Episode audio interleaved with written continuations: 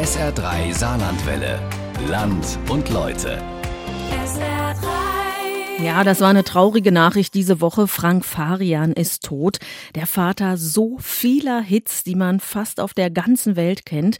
Und das alles startete hier im Saarland. St. Ingbert, Elversberg, Schüren, alle Stationen von Frank Farian, wo sich auch noch viele Menschen an ihn erinnern. Einige von ihnen hat SR3-Reporterin Katja Preisner vor ein paar Jahren interviewt, als Frank Farian gerade 80 geworden war. Auch ihn selbst hat sie damals per Telefon in seiner Wahlheimat in den USA erreicht. Zur Erinnerung an die Musiklegende Frank Farian wiederholen wir jetzt das Feature von 2021. Frank Farian, der Anfang einer Weltkarriere. Ich habe ja nicht den Disco-Sound erfunden, das haben ja die Menschen gemacht. Die haben mir gezeigt, auf was sie tanzen wollen. Da habe ich hingehört. Aber gelernt habe ich es von der Pike auf mit Rock und Rock'n'Roll. Ich habe immer viele, viele Menschen gefragt, was findest du gut, was findest du schlecht, sag mir das und das hat mir geholfen. Und ich habe gut gelernt, habe immer gut aufgepasst, was ich besser machen kann. Und irgendwann, irgendwann habe ich es gewusst. So klingt's, wenn man Frank Farian in Miami anruft, wo er schon lange lebt. Die Weggefährten der ersten Stunde sind noch hier im Saarland. Anfang der 70er Jahre, ich wohnte in Bildstock bei meinen Eltern. Harry Klemm, Saarlands vermutlich dienstältester DJ. Und Farian hat meistens übers Wochenende produziert. Und äh, war schon fast Tradition, dass es sonntags morgens um halb neun geklingelt hat. Er dann zu meiner Mutter sagte, Frau Klemm, ist der Harry da? Mutter hat dann gesagt, Guten Morgen, Herr Reuter, so hieß er mit Familiennamen. Ah ja, wollte ich sagen, Guten Morgen. Ist Harry da? Ja, der liegt noch im Bett. Rufen Sie ihn bitte, ich habe was Neues gemacht.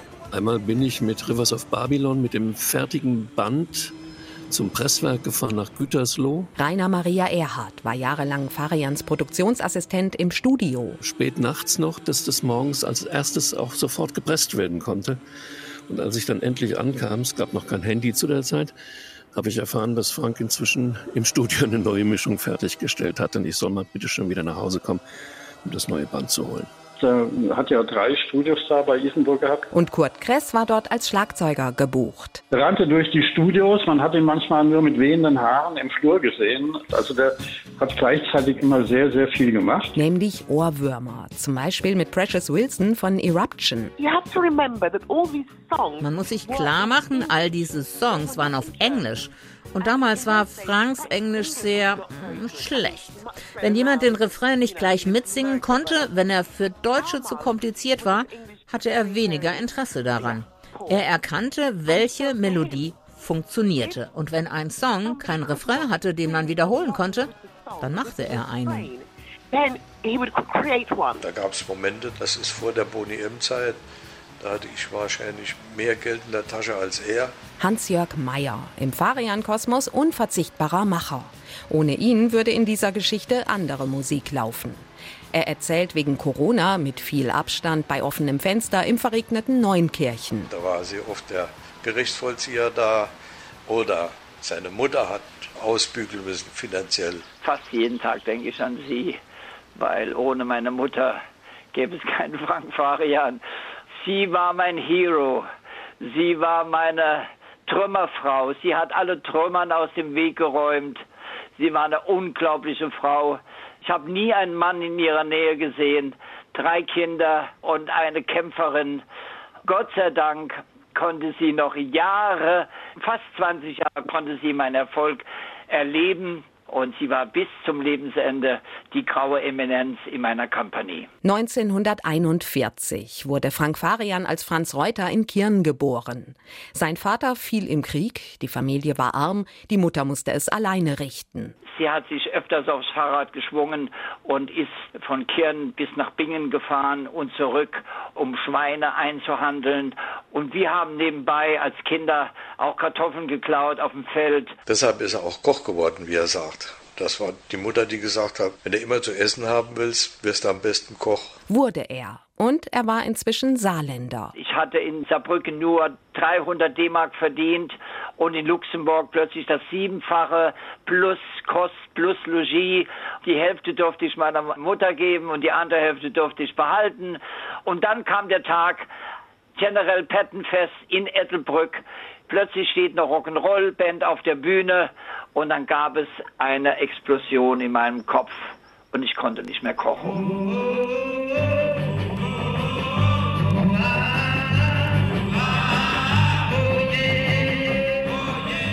Den Job als Koch schmiss er hin, türmte regelrecht aus Luxemburg und stand kurz danach selbst als Sänger auf der Bühne. Und mit ihm Herbert Linnebacher aus Neunkirchen an der Gitarre. 1962 wurde die Band Frankie Fahren und die Schatten gegründet. Am 18.11. bin ich 16 geworden und am 11.11. .11. haben wir mit Frankie Fahren die erste Auftritt gehabt. In Elversberg Eben, ja, das ist zum Gräber. Also das war seine Kneipe.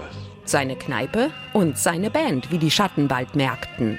Auch Günther Hastenteufel aus Quierschied gehörte als Bassist dazu. Wir haben tolle Auftritte gehabt. Der war ja ein Organisationstalent. Da gibt es also nichts. Ne?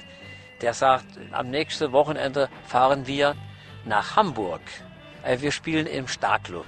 Da haben wir dann auch mal die Beatles gespielt, Animals und Frank Fahrener und die Schatten haben dort gespielt. Das war schon ein Erlebnis. Mit Erlebnissen kannte sich das Organisationstalent Farian aus. Die ganze Bühne war verhängt mit einer weißen Wand.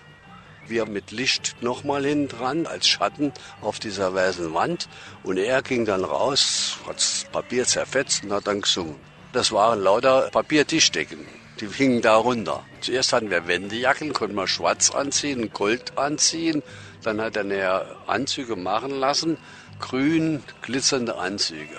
Er hat selber Anzüge angehabt. Ne? Und noch was war bei dieser saarländischen Rockband besonders. Wir waren bei ihm ja eigentlich finanziell mäßig angestellt. Ne? Wir hatten fester, festen Gehalt, das war gleich 330 Mark. Und wenn nochmal zusätzlich gespielt wurde, gab es nochmal was extra, ist klar. Und das war dann so weit, dass wir dreimal die Woche gespielt hatten. Also mittwochs, samstags und sonntags. Er hat manchmal sogar während der Woche schon Instrumente hingefahren. Manchmal kam man an, braucht man nur noch zu spielen. Der hat uns daheim abgeholt, hat uns wieder heimgefahren und so weiter und so fort. Alles, was auf der Bühne war, gehörte ihm. Außer den Musikern. Die haben aber Instrumente gespielt, die ihm gehört haben. Das Schlagzeug, die Bassgitarre, die Verstärker, das alles gehörte ihm. Hans-Jörg Meyer war erstmal Fan der Schatten. Er war damals knapp 15 und oft im Elektroladen seiner Eltern in Elversberg zu finden, wo es eine kleine Ecke mit Schallplatten gab. Und irgendwann kam ein Freund rein und hat mir gesagt, dass da eine Band spielt in dem Gasthaus am Ende der Straße und dass die nicht Englisch können eine Band hier bei uns live, das war natürlich toll. Paar Tage später kam dann Fabian selbst vorbei und so haben wir uns bei uns im Laden da kennengelernt. Ich ging damals aufs Gymnasium. Mein Englisch war eigentlich kein Englisch, aber es war besser als das Englisch von jemandem, der überhaupt keine Ahnung hat davon. Ich habe dann Platten abgehört Texte abgehört, die meistens falsch waren, aber sie haben richtig geklungen. Und der Verein hat das gesungen auf der Bühne. Die sind oft in die Pfalz gefahren, wo amerikanische Clubs waren. Und die haben von dort aus den Musicboxen die verkratzten Singles mitgebracht, die die rausgeschmissen haben. Und so habe ich bei dem Nachbarjungen da immer Sachen gehört, die gab es bei uns gar nicht. Und dadurch, dass ich für meine Mutter auch den Einkauf dann gemacht habe für die Platten, habe ich das alles bestellt. So kam auch der Fabian mit dieser Musik in Kontakt.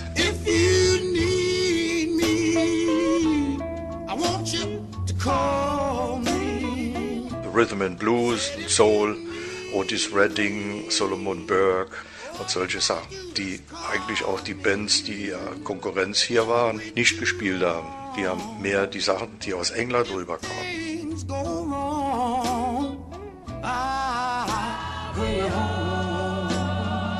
Seine Mutter war immer die Kassiererin bei den Veranstaltungen. Die hat keinen reingelassen, der nicht bezahlt hat. Da ging es ganz hart zu. Da konnte auch keiner irgendwo reinschlupfen oder so irgendwas. Aber für Herbert Linnebacher und Günther Hastenteufel war bei Frankie Farian und die Schatten bald Schluss. Es war bequem, aber er wollte mal was Neues und Selbstständiges machen. Ne? Die beiden machen heute noch als The Snobs Musik. Die Schatten blieben eine saarländische Größe und das war auf Dauer zu wenig. Ende der 60er verwandelte sich Frankie in Frank Farian und machte auch keinen englischen Rock mehr. Immer steht dein Bild vor mir. Das war ein Muss. Weil Monty Lüftner, der große Boss von Ariola, sagte, was willst du denn mit dieser Musik? Die haben wir tonnenweise hier. Du musst heute Schlager machen. Da war ich ein bisschen unglücklich, aber ich wollte im Musikgeschäft bleiben.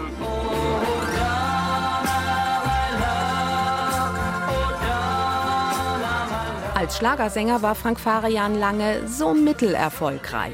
Dann hat er irgendwann, sonntags morgens, komm, ich spiele dir mal was vor, als ich bei ihm zu Hause war. Ich weiß noch, als ich 18 war, da kam sie hier vorbei. Da hab ich gesagt, Krauser, das wirst du doch nicht singen. Und er hat gesagt, doch, das singe ich. Das wird mein größter Hit. Sie sagte, Rocky, ich habe noch niemals geliebt. Ich weiß nicht, ob ich das bringe. Mit Rocky, da war plötzlich eine Million auf dem Konto. Da konnte ich aus dem Vollen schöpfen und konnte sagen, jetzt miete ich mal den ganzen Monat das Studio nur für mich alleine. Ich konnte das mir leisten und das war dann letzten Endes auch das Entscheidende. Das Studio mietete Farian in München. In München waren die Musiker, die man gebraucht hat, die waren alle aus England. Und zwar Studiomusiker. Profis, die Funk und Soul konnten. Denn Farian suchte keine neue Band, sondern einen neuen Sound. Und er war nicht der Einzige. Michael Kunze tüftelte in München ebenfalls an neuen Klängen.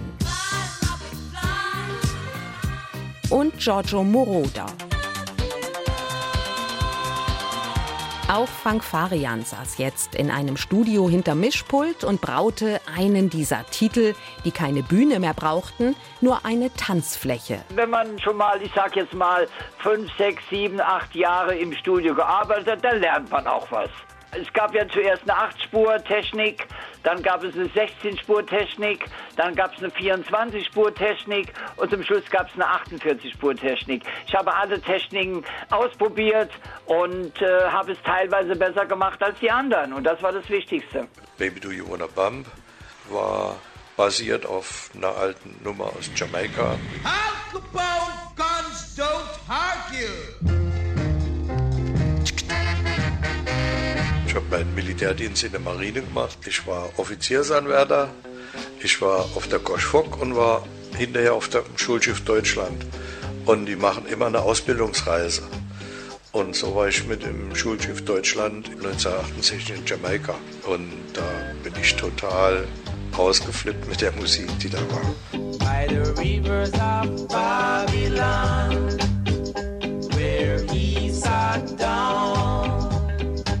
Was auf Babylon, den habe ich mitgebracht. Ich habe also so einen Stapel Schallplatten mitgebracht. Och, ich fand das alles total toll. Und da der Feiern hier drei Diskotheken hatte, habe ich die da mal vorgestellt. Haben die Leute mich rausgebuht. No. Wir haben die alle mal durchgehört. Da ist auch nie mehr drüber gesprochen worden. Sechs Jahre später hat er zu mir gesagt, sag mal, wir haben doch damals die ganzen Platten aus Jamaika von dir durchgehört. Hast du die noch? Ja, klar. Ja, da geht mal ein Titel, können wir die noch mal hören?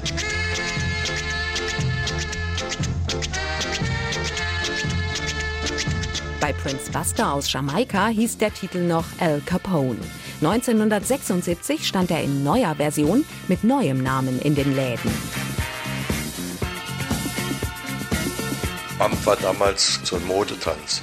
Der Text ist von mir. Jedenfalls hat das in die Zeit gepasst und das war eigentlich nicht der gewünschte Erfolg, den wir uns ausgemalt hatten. Der Titel sollte in diesen neuartigen Diskos einschlagen, damals die aufregendsten Orte der Popmusik. Stattdessen riefen Fernsehsender aus den Niederlanden und Großbritannien an und wollten Boney M, so stand's auf dem Cover, in ihren Sendungen. Aber Boney M gab's nicht. Hans-Jörg Meyer, inzwischen Farians Geschäftspartner und unermüdlicher Improvisator, erinnert sich. Zu der neuen Band kam es über eine Agentur in Hannover, weil wir einfach nicht gewusst haben, wie kommen wir schnell an. Wir wollten auch schwarze Musiker haben, weil es schwarze Musik war. Hätten wir heute vielleicht ein Problem, sowas überhaupt zu sagen. Die Maisie, der Bobby und die Marcia waren schon dabei, die Liz kam später. Drei Frauen und ein Mann. Eine seltene Kombination im Pop. Durch den Song Baby Do You Wanna Bump war das hervorgegeben.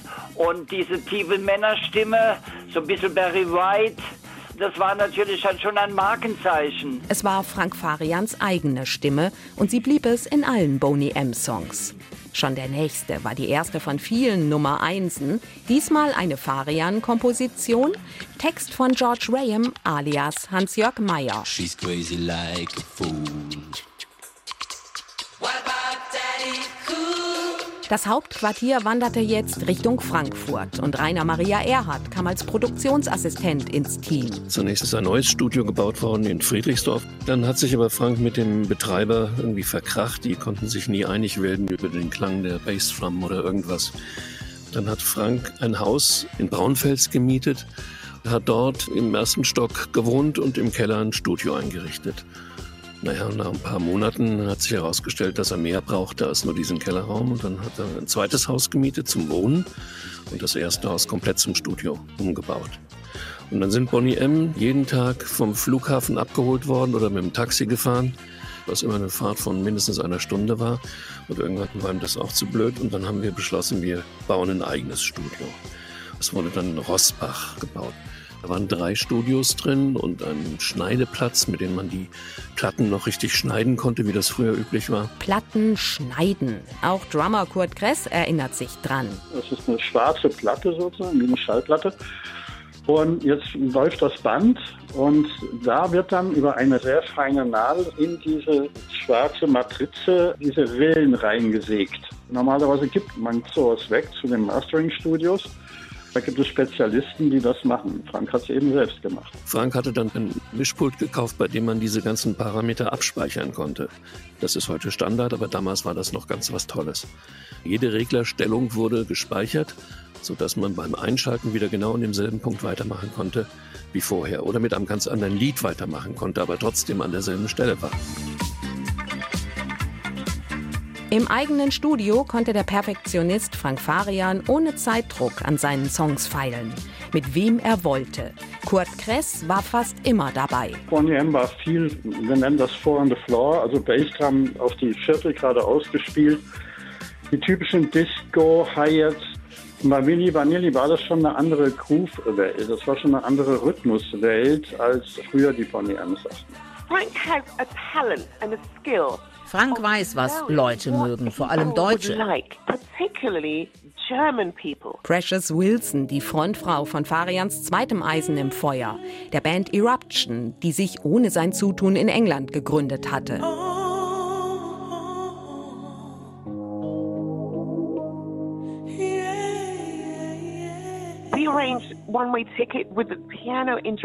Wir arrangierten One-Way-Ticket mit einem Klavierintro. Das gab es damals öfter, zum Beispiel bei Yes Sir, I Can Boogie. Ich sagte, lasst uns sowas machen. Und dann habe ich es übers Klavier gesummt. Den Refrain haben wir öfter wiederholt als beim Original. Und alle haben mitgesungen, damit er voll und satt klang.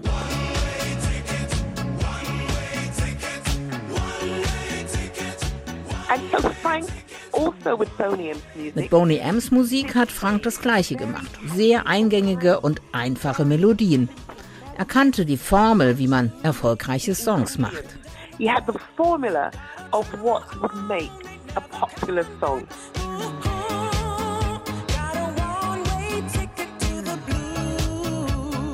Aber sicherheitshalber wurde alles getestet.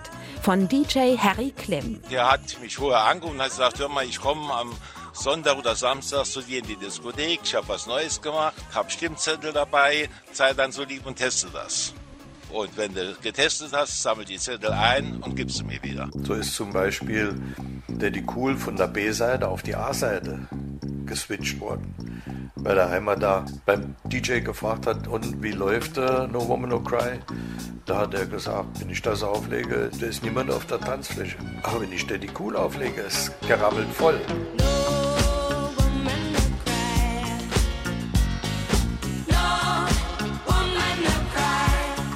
mir sehr, sehr geholfen.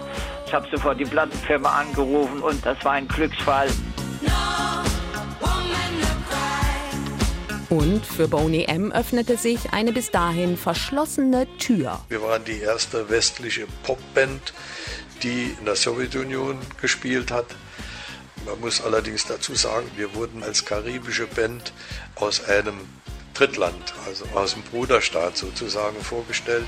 Und eigentlich dachte Meyer, dass der staatlich-sowjetische Kontrolleur die freizügigen Kostüme Boney M's moniert. Das Einzige, was er gesagt hat, da ist ein Titel drin, wir haben eine ganz andere Mentalität und wir reagieren da ganz anders auf die lustigen Zeilen da, Rasputin. Den können Sie nicht singen im Konzert.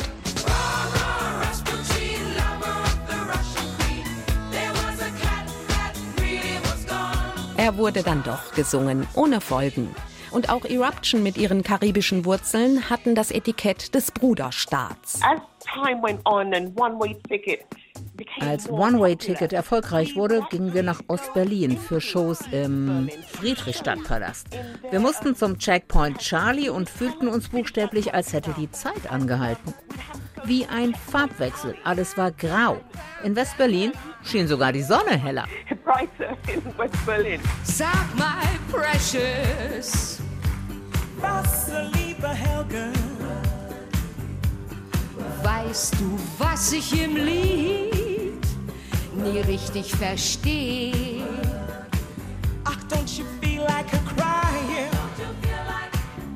Und ich soll nicht so schreien.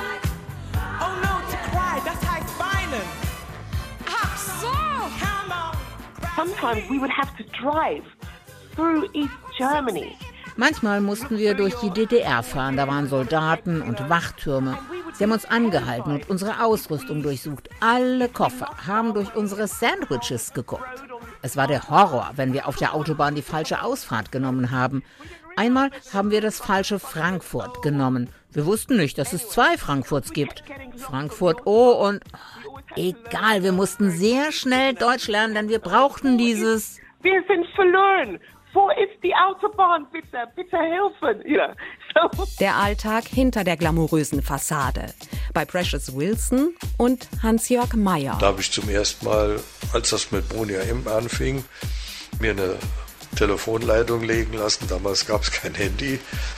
Äh, doch, Telefon schon, aber das stand unten im Wohnzimmer, das Schlafzimmer war oben. Aber wenn dann von unterwegs aus äh, Indien oder woher die Gruppe angerufen hat, ich war ja nicht überall dabei. Und die haben mich auch nie angerufen, wenn sie gesagt haben, oh toll, sondern die haben immer nur angerufen, ey scheiße, das Hotel stimmt nicht oder sowas. Da habe ich mir eine Leitung ans Bett legen lassen, damit, äh, wenn Kontakt notwendig war, dass der auch zustande kam. Die Arbeit mit Frank Farian möchte aber niemand missen. Immer dran, immer am Machen. Also ich habe mit ihm immer sehr viel Spaß gehabt und es war eine große Freude, muss ich sagen. he's very normal, very, as we say in English, very normal, very. Er ist sehr normal, sehr bodenständig. Aber ich denke, er ist auch sehr gewiss. Shrewd. I don't know how you say that in German. Clever. Genau. That reminds me. Yes, I know this word in German. Schlau. Sehr schlau. He's very schlau. Und bescheiden, bescheidener geht's nicht mehr. Kam er mal zu mir und hat gesagt, hör mal, ich habe mir ein kleines Boot gekauft. Wenn du irgendwann mal ans Mittelmeer willst, sagst du Bescheid. Also ist immer genug drin, gibt er die Schlüssel, kein Problem. Und äh, irgendwann war ich beim Friseur und habe da Jeddo Press irgendwas und sehe da in einer illustrierte Parian in Nizza mit einer riesen Yacht. war sehr bescheiden. Er hat sich ein kleines Boot gekauft. Für neue Ufer war Frank Farian schon immer zu haben. Und Mitte der 70er änderten sich die Dinge. When we arrived, people were still dancing together. Als wir anfingen, da tanzten die Leute noch zusammen als Paare. Aber dann merkten sie, oh, ich kann ja alleine tanzen. Das ist Disco. Ich brauche keinen Partner zum Tanzen. Ich mag die Vorstellung, dass wir dabei geholfen haben, bei der Freiheit, du selbst zu sein, dich auf deine Art zu bewegen. Move in your own style. Und ein Saarländer hat die Eurodisco, auf Deutsch Eurodisco, miterfunden. Und einen neuen Musikertyp, aus Komponist und Produzent in einem, der im Studio Klänge schafft, mit denen DJs und DJs die Tanzflächen füllen. Dass der Bühnenmensch Frank Farian damit unsichtbar wurde, hat er nicht bereut. Ich war natürlich sehr, sehr viel unterwegs von 61 und 60 bis zu den 70er Jahren. Immer auf Reisen. Das hat mich gestört und ich habe gesagt, ich möchte lieber hinter den Kulissen bleiben, möchte agieren, möchte was kreieren. Das war eine gute Entscheidung und das ist es bis heute geblieben. Ich bin der Mann im Hintergrund.